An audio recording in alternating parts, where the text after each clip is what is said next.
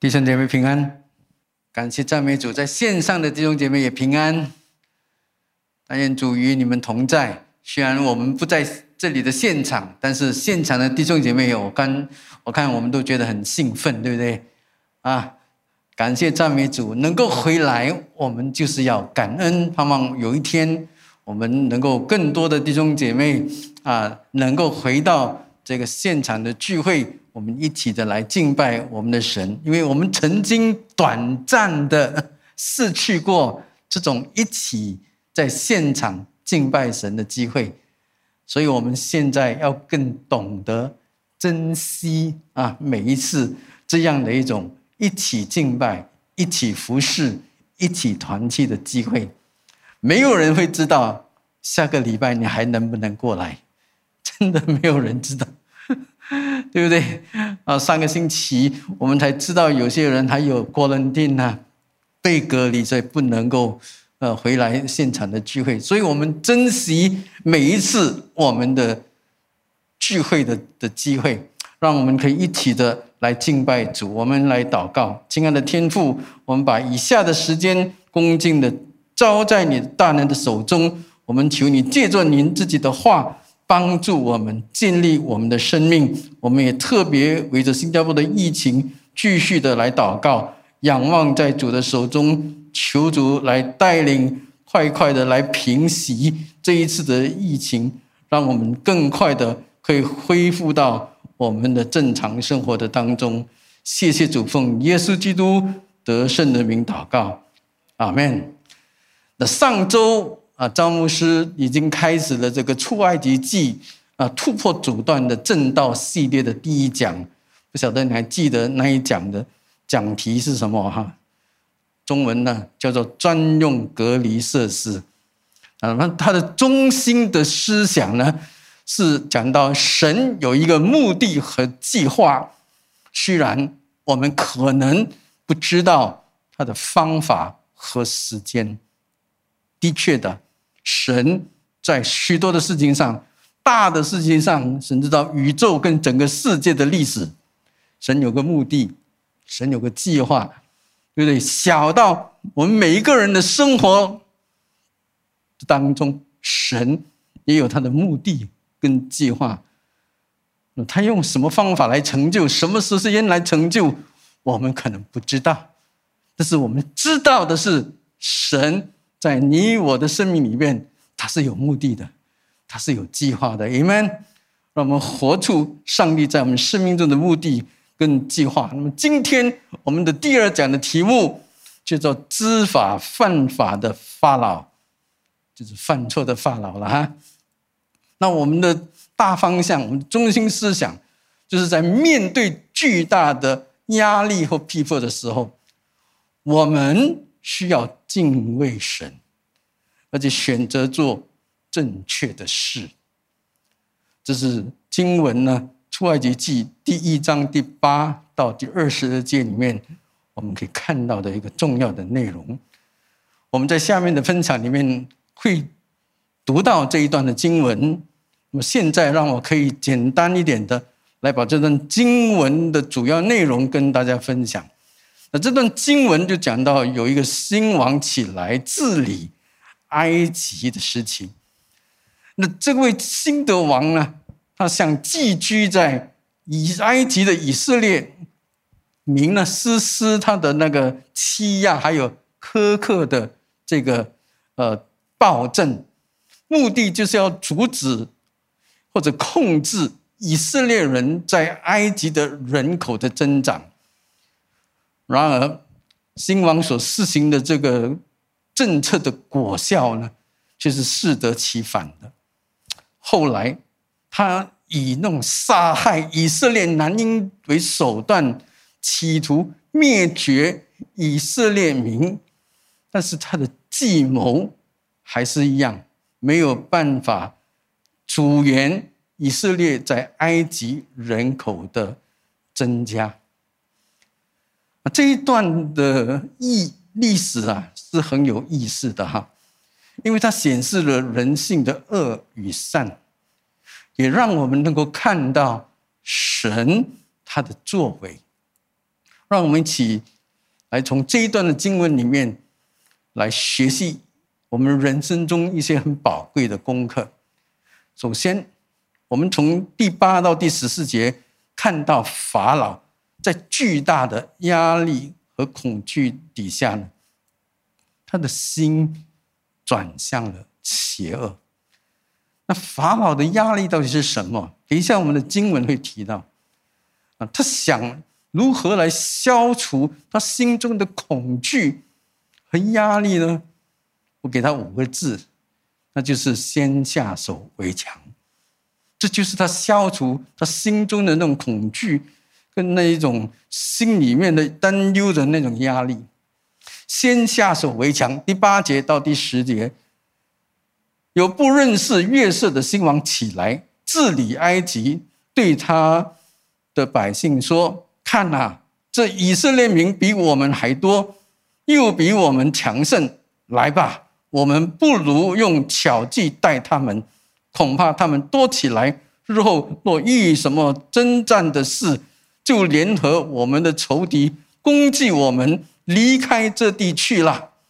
从这三节的经文里面，我们看到法老啊，第一，他怕以色列人增多和强盛起来；第二，我们又看到他担忧日后如果遇到什么战争的事情的时候，以色列人会联合埃及的仇敌一起的反过来攻击埃及。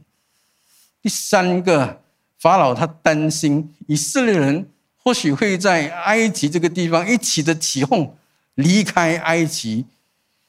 所以，我们看到这个法老。他的心里面，当他看到埃及地的以色列人的时候，他的心很感到不安的了。居然有一班人，好像是他的奴隶，他可以帮助埃及建造很多的东西，替法老王做很多的事情。但是法老王看到以色列人，他心里面有许多的不安。其实。你读这段经文，你就可以看得出来，法老其实心里面早有对以色列人呢产生一种戒心，你懂吗？戒心，而且这个戒心有一种不怀好意在里头。其实我们可以跟我们看的话，我们跟法老很相似。法老的心不安，其实我们也是一般没有安全感的人。不晓得你同意或者不同意，我们也是一群没有安全感的人。我们是如何来面对我们心中的忧虑、不安和恐惧呢？就拿我们这一次的疫情来说，大概从开始到现在一年多以上了，一年八个月都有了。请问我们的心有没有跟着这个疫情上上下下？当这个疫情紧张的时候，我们的心也紧张，是吧？当这个疫情有点平复的时候，我们的心就有点放松。有没有这样的情形？有没有发现你的心也在承受压力？你的心其实也在害怕，有没有？就不单单疫情，可能疫情里面所造成的工作压力也有，是不是？哇，还没好，我的工作怎么办？哇，这个情况底下，我的工作会不会遇到困难？会不会有挑战？家里的情况也是这样，孩子的情况也可能是。你没有发现，在这个疫情底下，我们其实也处在不安的当中。我们呐，一直在那里看着疫情的转变，看到环境的转变，我们的心也在转变。我们也是一群没有安全感的人。我们好像已经忘记主耶稣说什么了。他说：“不要忧虑。”说你们心里不要忧虑。我们其实很多时候都在忧虑，因为没有不知不觉中，我们就已经在忧虑了。圣经说：“凡事互相效力，叫爱神的人得益处。”你相信吗？你相信这句话吗？凡事是互相效力的，是要叫你得着益处的，因为你爱神。我们相信吗？有没有发现圣经说你要刚强壮胆，因为我与你同在。这是神的应许，我们还相信神的应许吗？今天我们还把神的应许记在我们的心里面吗？诗人说：“如果神是我们的拯救，是我们的保障，我还怕谁呢？”我们的心跟诗人的心是不是一样的呢？还是每一次遇到环境的转变的时候，我们的心就开始乱？圣经说：“你要保守你的心，胜过保守一切，因为你一生的果效是由心发出的。”所以，亲爱的弟兄姐妹，保守你的心，胜过保守一切。这是圣经对我们的教导，特别在环境不稳定的时候，产生很巨大的压力、担忧的时候。更要保守你的心。我们继续看第十一到第十四节，这里记载了法老开始对付以色列民的第一个计划的内容跟目的，我们称为 A 计划了啊。A 计划十一到十四节，于是埃及人派杜工的辖制他们，加重担苦害他们，他们为法老建造两座计划城。就是比东和兰塞，只是越发苦害他们，他们就越发多起来，越发蔓延。埃及人就因以色列人愁烦，埃及人严严地使以色列人做工，使他们因做苦工觉得命苦。无论是活泥，是做砖，是做田间各样的工，在一切的工上。都严严地待他们，这就是法老的一句话。用各样的苦工来对待以色列人，为什么法老要这样对待以色列人？那我们来剖析法老会如此对待以色列人的两个原因啊。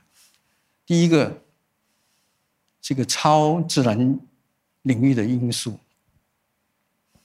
这个超自然领域的因素，是我们过去看或者讲这个超自然领域的信息的时候，我们曾经提过的。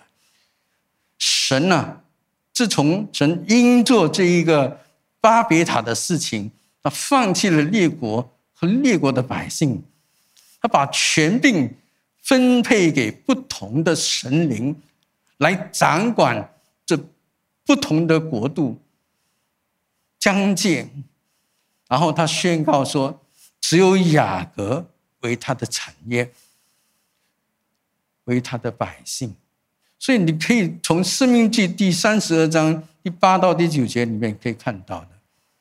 所以神就呼召了亚伯拉罕还有他的后裔作为一个新的开始，并且要通过以色列的影响，从列国的。众神灵手中夺回统管列国的权柄。在诗篇里面八十二篇，我们可以看到，所以只要有以色列出现的地方啊，就必有无可避免的属灵或者非属灵的领域，一组一股腥风血雨的情况发生。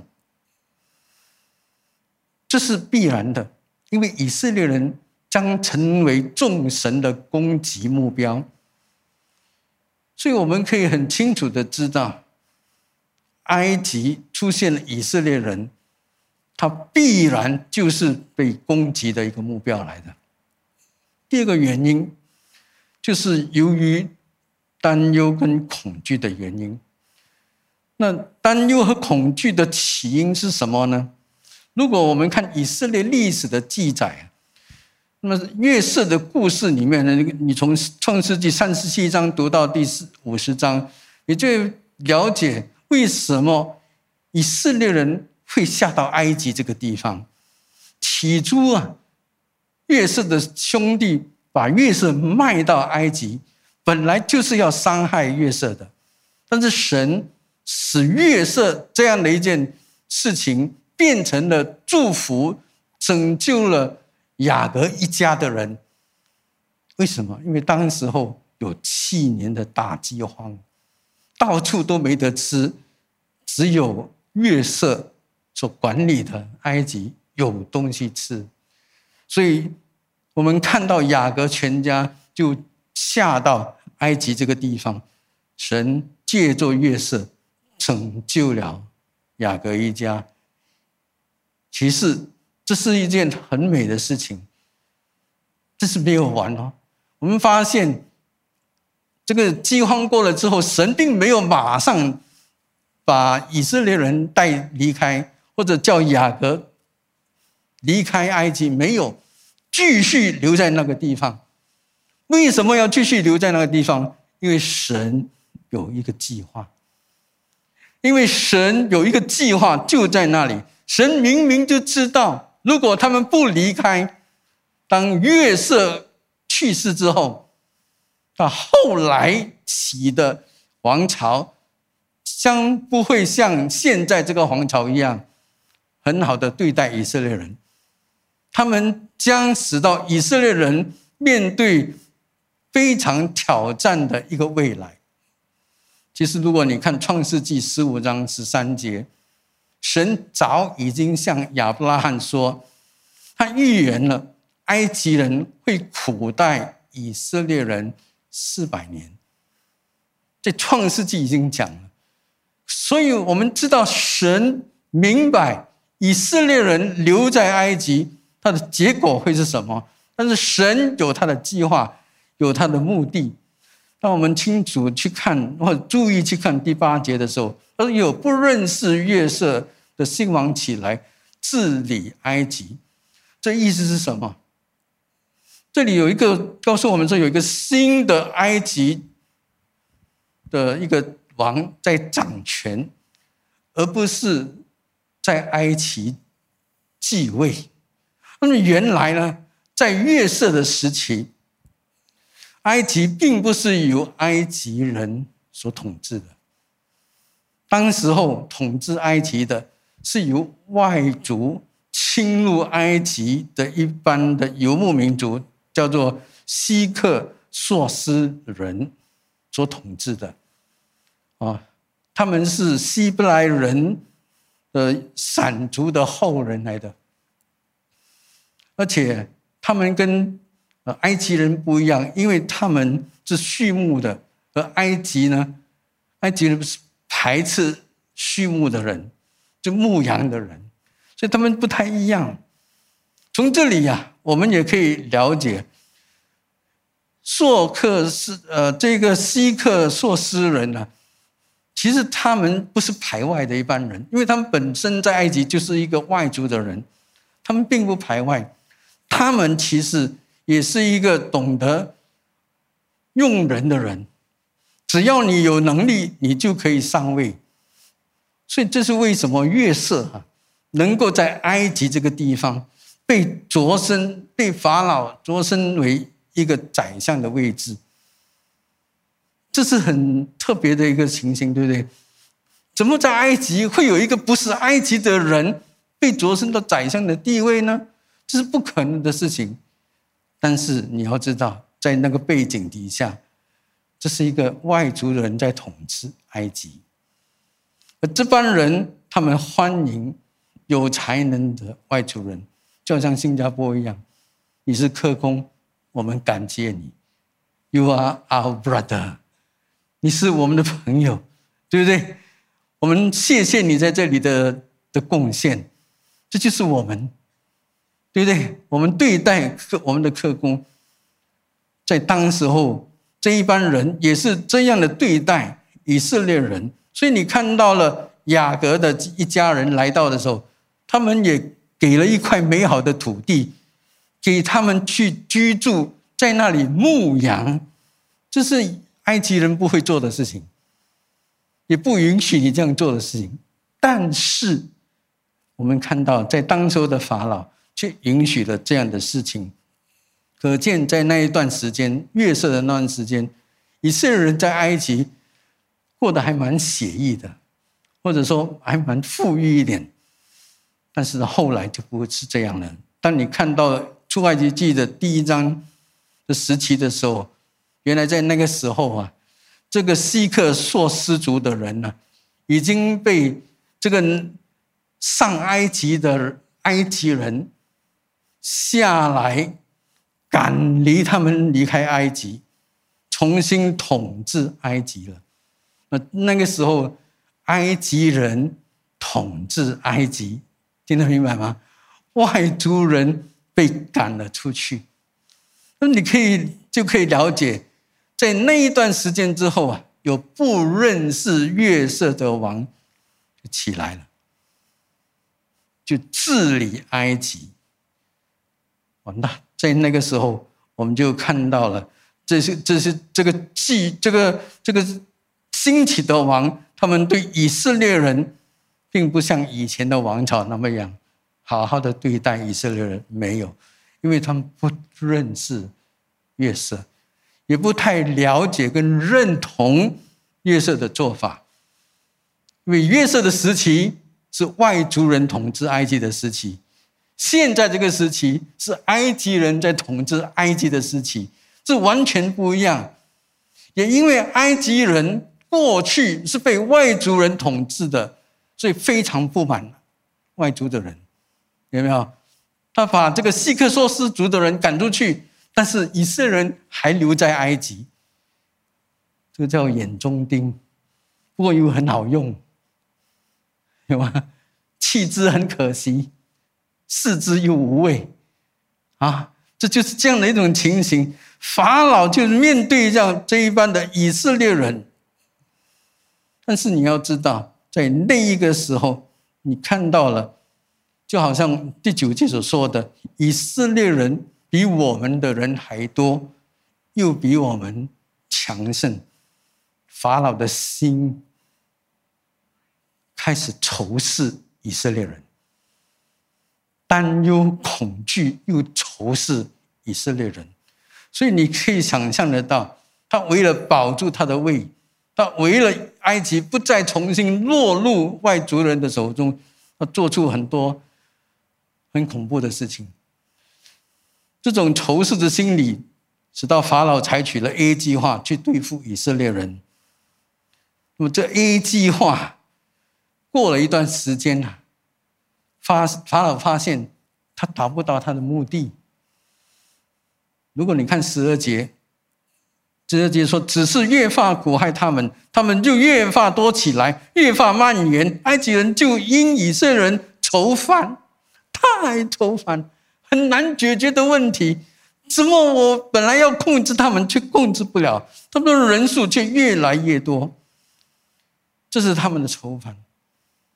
但是当你回去看以色列的百姓的时候，其实你会为以色列的百姓心里面觉得很很难过。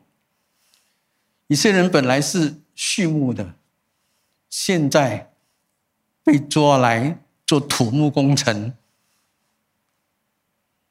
这不一样的工作，也可能不是他们喜欢的工作，但是他们被逼要做这样的工作。更可怜的是，他们本来是神的儿女，对不对？但是他们却被逼为法老建造两个这个寄货城。一个叫比东，一个叫兰塞。那比东是什么？比东是埃及文来的，它的意思是雅顿的房子。那雅顿是谁？雅顿是太阳神。那兰塞呢？兰塞是太阳神的儿子。你有没有发现以色列人悲哀？神的百姓，神的儿女，到最后被逼。为太阳神来建庙宇的储存室，非常可怜的一件事。亲爱的弟兄姐妹，从这里其实提醒我们一件很重要的事情：我们可以看到，神的儿女一生中啊，如果不晓得献上自己来服侍神，撒旦就会用这个五花八门的世界，牢牢的来抓住我们的身体。我们的时间，我们的才干，去服侍这个世界。你要知道，他让你全情的投入，去追求你个人、你家庭、你事业的那个美梦，是非常非常令人担忧的事情。我们求主特别的怜悯我们，我们不要像以色列民在埃及的这段时间，他们所有的时间都放在了建造。存货的这个为太阳神神庙所做的一个储存室的一个地方，觉得这个太可惜、太遗憾的一件事情了。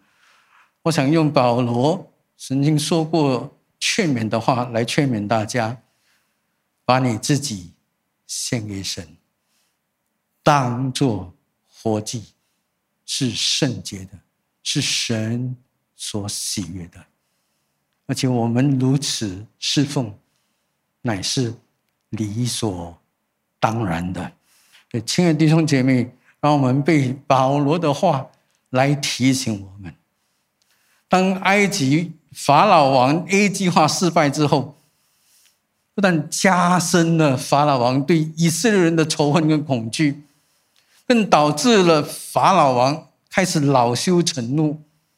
他先后。采取了 B 计划和 C 计划，这是第五节到二十二节我们可以看到的。首先呢，让我们来看法老秘密采取凶残的 B 计划了。这是法老的 B 计划记载在第十五、十六节。有希伯来的两个收生婆，一名施佛拉，一名普啊。埃及王对他们说。你们为希伯来妇人收身，看他们临盆的时候，若是男孩就把他杀了，若是女孩就留他存活。你知道法老王的 B 计划是一项恶毒的杀婴计划来的。法老召集了当时候负责埃及收身的这一个施工啊，这个行业的那个管理人。就有两个高官，啊，两个女士收生婆，啊，招了他们来，下达命令给这这两个这两个官员，告诉他们说：“OK，所有为以色列妇女接生的收生婆，要知道，他们必须要把男性的婴孩在出生的时候就杀死。”啊那你你知道为什么要这样讲？为什么要他们这样做？因为收生婆是一个专业。我们现在是讲专业，那那个时候也有专业，收生佛也是那时候的专业了啊！你要明白，这是专业的工作，不是每个人都会，不是每个人都敢，对不对？它是一个专业的工作，就是专业的工作的话。那只要你看到那个男的婴孩出事的时候，你把他弄死，谁会知道？谁会质疑你？没有人敢质疑你，因为你是专业的。如果他敢质疑你的话，你可以说：“哎，叫你来做咯，你这样厉害，对不对？”所以你看到法老他心里面有一个诡计，他要这些收生婆在私下。当临盆的时候，只要是男的就马上杀死，然后你可以交代任何的理由都没有问题。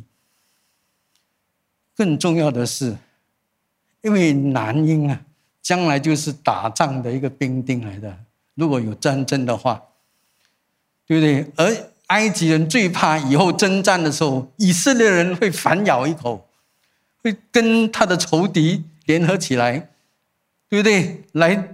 反咬埃及人，所以现在要控制住以色列人的男丁，对不对？使到他们的男丁都减少，或者甚至没有的话，那埃及就没事了，就安全了。就变成杀婴是合理化的，懂吗？这是一个合理的政策。我是要保护埃及的，因为看到这是多么残酷的一件事情。然而，在第十八节，我们可以看到，十八节说，埃及王招了收生婆来说：“你们为什么做这事，存留男孩的性命？”啊，你读了这番这一次这十八节的时候，你就会知道呢，法老的 B 计划啊，其实失败了，对不对？因为法老召见这些收生婆，问他们为什么男孩没有没有减少，还是一样，他发现有问题。你你发现他这样的一个质疑，以至于法老他现在更加恼羞成怒了，他从 B 计划提升去到 C 计划，他的 C 计划是什么？二十二节，法老吩咐他的民众说：“以色列人所生的男孩，你们都要丢在河里；一切的女孩，你们要存留她的性命。”你看到吗？从 B 计划提升到 C 计划，它的差别就在于一个是私下的杀婴，我只招了收生婆传达我的命令，你私底下去做。OK，解决这个问题，但是他发现不行。现在呢，现在不一样了，他吩咐每一个国人参与他的杀婴计划。有没有？是多么恐怖的事情！法老啊，他提出了西计划，其实也有两个很好的理由的。第一个就是方便跟干净。埃及人呢，他们靠的是尼罗河，他们也住在尼罗河旁边，每天丢垃圾是很方便的，出了门，东就就解决了，啊，干干净净，很方便。如果要丢一个婴孩呢，一样，只要你发现以色列的人妇女。生产一个男婴，你就可以把它拾起来，然后咚丢到尼罗河里面，方便、快捷、干净，还有不留证据，有没有？法老王可以想到这样的东西，太厉害了！而且不单是如此，你知道吗？法老还这样的认为，他要这一个。丁丁或者他的官员向他的百姓解释，这是一个宗教行为。原来埃及人呢是泛神论的，什么都是神，所以尼罗河也是有尼罗河神，他们也敬拜尼罗河神。现在你把婴孩丢到尼罗河那里去，其实是奉献给尼罗河神一样，这样的一种行为啊。跟宗教挂钩，你懂吗？这是非常恐怖的事情。之前是把它合理化政策，政策合理化。哦，我们希望控制以色列男丁，那以后就不会烦扰我们，啊，不会在征战中出卖我们。现在呢？现在哦，是是敬拜神，这个行为跟神很有关系。有没有看到？他的心有多邪恶？但是无论是 A 计划、B 计划、C 计划，他的计划注定是失败的计划。你们，因为他的计划都跟上帝的旨意违背。他失败的最简单的原因，就是上帝本来对以色列就已经有个目的、有个计划、有个旨意、有个安排。但是法老却偏偏违逆上帝的计划，违逆上帝的旨意。你会发现，这就是可惜的地方，这就是挑战的地方。因此，让我们可以晓得，如果我们的生命里面，我们的我们的一生中，无论今天我们所面对的是什么，请我们都寻求神的旨意，神的计划。你可以为你自己安排很多事情，你可以为你自己做很多的安排。你有你自己的意识，但是你要知道，神的计划更为重要。第三，在巨大的压力底下，收生婆的心仍旧在敬畏神。让我们看第十五到十九节，有希伯来的两个收生婆，一个是斯佛拉，一个是普阿。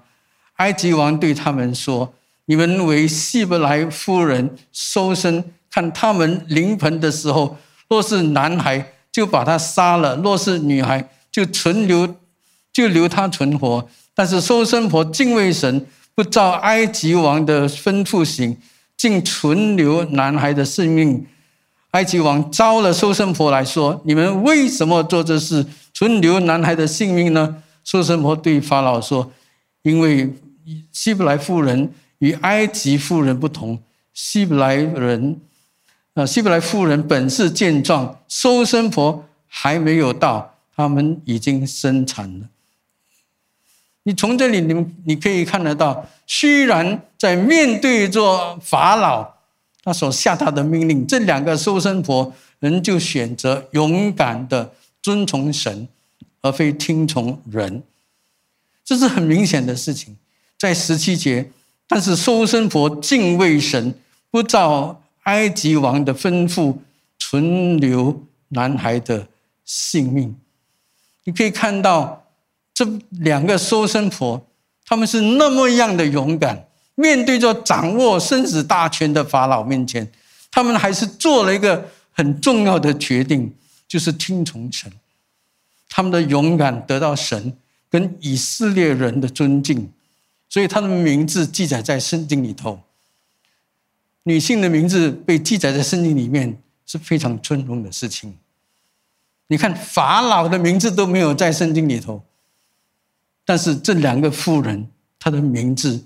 却被纪念，因为他们敬畏神。你也可以看得到，这个这这两个敬畏神的收生婆，他们在巨大的压力底下，人就选择他们的工作伦理，他们要做正确的事情。每一个专业，每一个行业，其实我们都有一种工作伦理的。你知道，如果你在做工的时候，你是一点点蛇，你都会知道，这是你的工作伦理吗？你自己晓得。很多时候啊，我们在压力底下，我们在一些环境底下，我们选择放松，我们选择体贴自己。但是你看到这帮收生婆，他们在选择他的工作伦理，而且是正确的工作伦理。亲爱的弟兄姐妹。有时候我们不不了解我们的工作有什么意义，一直这样做，一直这样做，为什么要一直这样做？好像没有什么跟神的国度也没有什么关系，也好像看不到我有什么样的贡献，就是就是做做做做做了。有时候你不知道，当神要用你的时候，你才会明白过来。就好像收生婆一样，其实他们也不知道神会用他们，对吗？他们只看这只是他的工作，但是他从来没有想到有一天，他们是救了整个以色列，有没有？神可以通过你做很奇妙的事情，只是当时候我们不知道，但是神看到，他也知道，他能够晓得怎么样使用你的生命。收生活，他们也有缺点的，因为他们向。法老撒谎，他们是一般向法老法老撒谎的妇女，在这个压力底下，他们告诉法老说：“哎呀，我们本来想要遵从你的意思，但是希伯来人太强壮了，我们还没有到，他们就把孩子生出来了，我们也是没办法。”是在这样的情况底下，他们向法老撒了个谎，但是我们看到后来，神还是赐福收生婆。因为他们敬畏神，所以在二十二十一节里面，神后代收生婆，以色列人多起来，极其强盛。收生婆因为敬畏神，便叫他们成立家室。有没有？神赐福收生婆。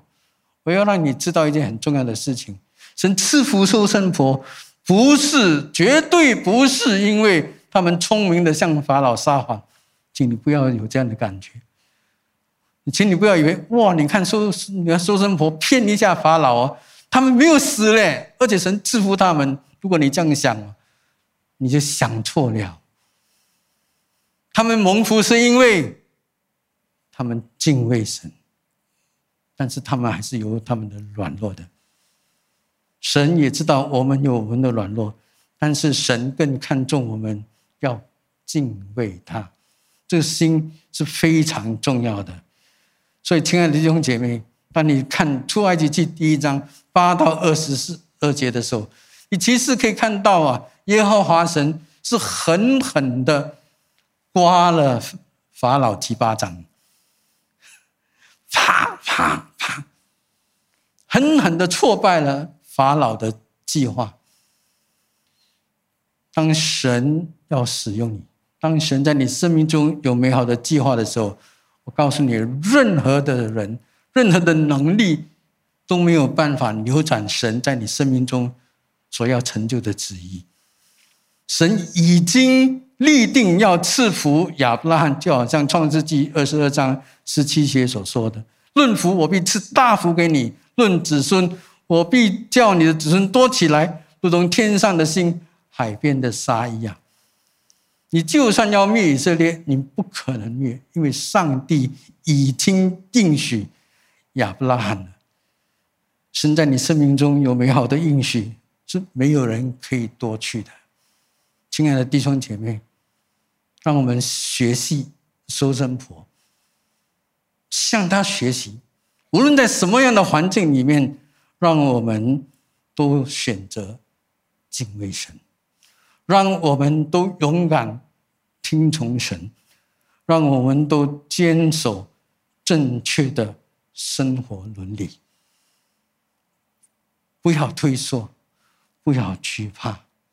亲爱的弟兄姐妹，在结束的时候，让我再一次的借着这一段的圣经，呼吁大家来到神的面前。来祷告，把自己献上给神。我们一起站立起来，让我们在结束的时候，用一两分钟的时间来向神祷告。不晓得你现在面向压力的没有？可能你在这一段的时间里面，你个人面对一些压力，你的身体的状态，你听到医生给你的报告，或者是你家庭的问题。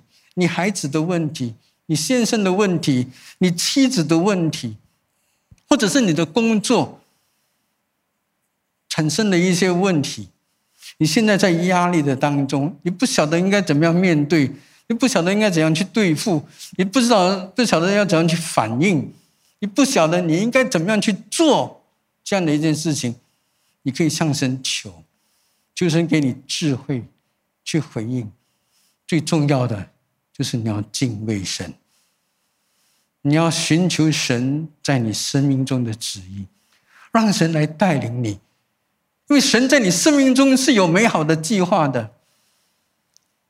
你遇到的每一件事情都是上帝所知道的，不是他不知道的。他要帮助你，他要带领你经过，并且让你更加丰盛。所以，亲爱的弟兄姐妹，把你自己交托给主。如果你落在这样的环境里面，无论是你的家庭、家庭，是你的工作，是在教会里面，或者是你个人个人身体的状态，请你交托给主。只要举起你的手，上神说：“主啊，你知道，我都不知道我自己要怎样跟你解释，但是你全然的明白。你知道我面对的压力，心里面很烦，很烦，每次回到家就很烦。”每次上班就很烦，每次看到这个人就很烦，不懂为什么。求主介入好吗？求主带领你好吗？求主恩待你，给你勇敢、遵从神的心意。好的，路亚，亲爱的天父，你看到弟兄姐妹的手，愿你恩待，愿你赐恩给他们，帮助他们，让他们在他们的困境中能够看到上帝的手，能够看到上帝的旨意。能够走在神你自己的心意里面，让他们的一环境哦，能够彰显到上帝您自己的荣耀在其中。谢谢主耶稣，你听你仆人的祷告，你恩待我们众人，我们把自己交托在你的手中，我们也求你保守我们的信心，我们对于你的这样的一个忠诚的信心，主啊，求你看顾，让我们不被撒旦欺骗引诱，或以至于冷淡退后退缩。我们求主你恩待。赐福我们以下的时间，继续的引领我们，奉耶稣基督得胜的名求，阿门。